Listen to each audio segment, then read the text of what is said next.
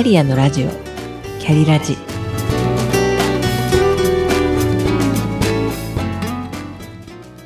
この番組は自分の中の多様性と可能性を最大限生かしてしなやかに100年生きたい。そんなあなたに向けてお送りするキックカウンセリング番組です。お疲れ様です。キャリアコンサルタントの香りです。本日は2020年に出版されたビル・パーキンスさんの著書 Die with Zero についてお話ししてみたいと思います。読んだことや聞いたことがある方もいらっしゃるかもしれませんがお付き合いくださいませ、えー、サブタイトルの「働きすぎなかったらよかった」と後悔しないためには自戒を込めてつけました。遅ればせながら手に取ったこの本を読み終えた時「ゼロで死ぬ」が私の残りの人生のサブテーマになりました。まずはアリとキリギリスの話からいたしましょう。勤勉なアリは冬の食料を蓄えるために夏の間せっせと働き一方の気楽なキリギリスは遊んで暮らしました。冬が来てアリは生き残りキリギリスは餓死したというのが偶話のオリジナルです「Die with Zero」の1ページ目に書かれていた一部分を読みます。この空話の教訓は人生には働くべき時と遊ぶべき時があるというものだ。もっともな話だ。だが、ここで疑問は生じないだろうか。アリはいつ遊ぶことができるのだろう。それがこの本のテーマだ。そうなんですよね。アリはいつ楽しく遊んだんでしょうか？晩年でしょうか？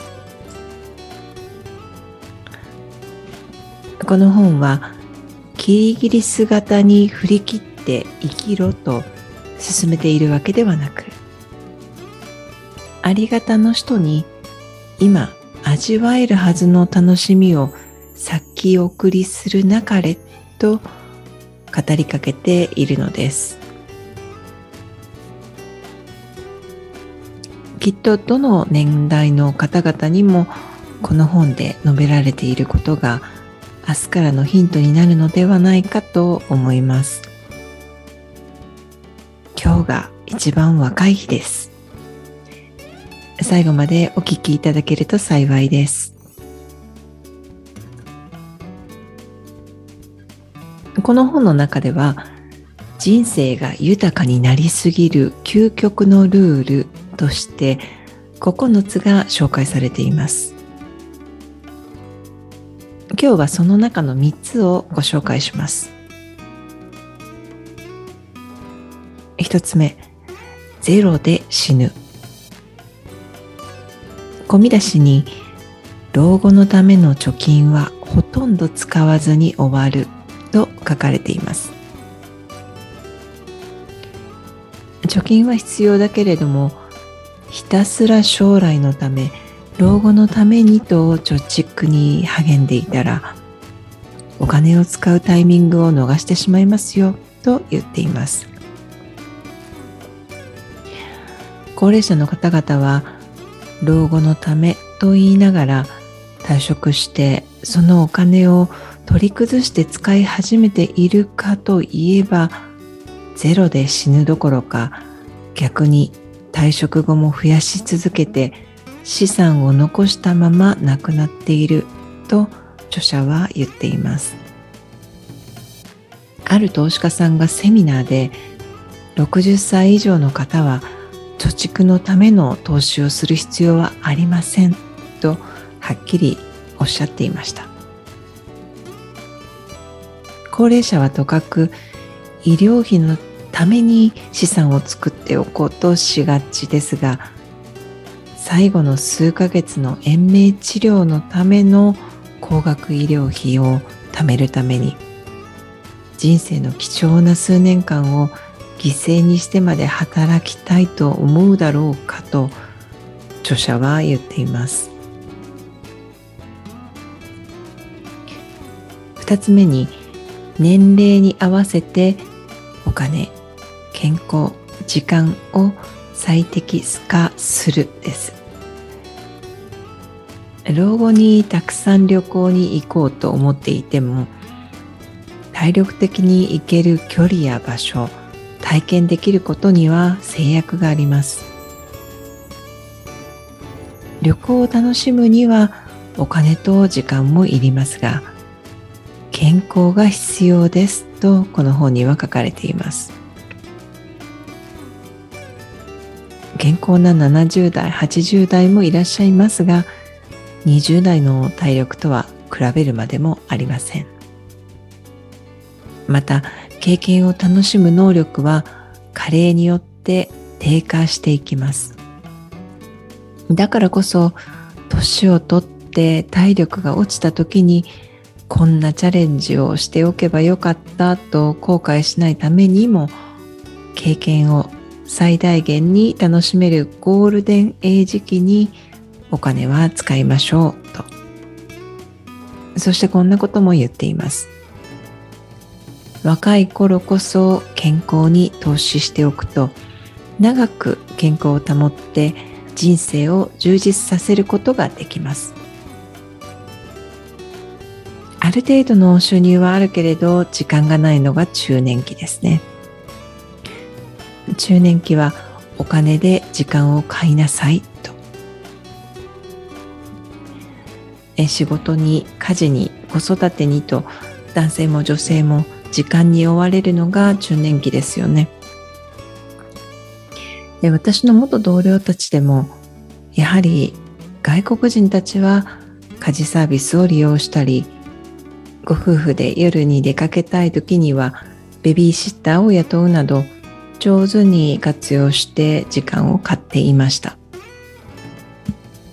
その時間の積み重ねが後々の人生の満足度を高めることに大きく影響すると思います。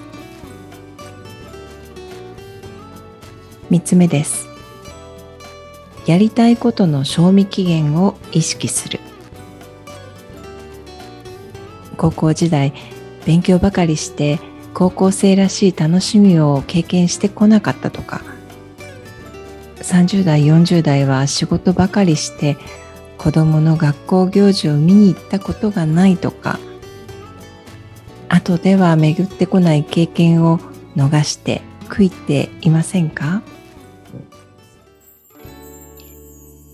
オーストラリア人で長年緩和ケアの介護者として多くの患者さんを見とってきた方が書いているブログの記事について書かれていました。余命数週間の患者さんたちに人生で後悔していることについて聞いたところ最も頻繁にした後悔の5つのうち上位2つが勇気を出してもっと自分に忠実に生きればよかった。つまり他人が望む人生ではなく自分の心の赴くままに夢を追い求めればよかったと。そしてもう一つが働きすぎなかったらよかったです。働きすぎたことは後悔しても一生懸命に子育てしたことを後悔する人はいなかった。多くの人は働きすぎた結果子供やパートナーと一緒に時間を過ごせなかったことを後悔していたそうです。この本で紹介されていた面白いツールがタイムバケット。時間のバケツです。自分の最後の日が80歳だとしたら現在から80歳までを5年から10年の大まかな時間枠のバケツに区切ります。死ぬまでにやりたいことリストを期間区切りのバケツの中に振り分けて書いていきます。お金のことは気にしないのもポイントです。そうすることで残りの人生で自分は何をいつしたいのかどんな人生を送りたいのかを想像するというものです。私もぜひやってみようと思いました。いかがだったでしょうか？人生が豊かになりすぎる究極のルール。Die with Zero をご紹介しました。さらに深く知りたいという方はぜひ本を読んでみてください。最後までお聞きくださりありがとうございました。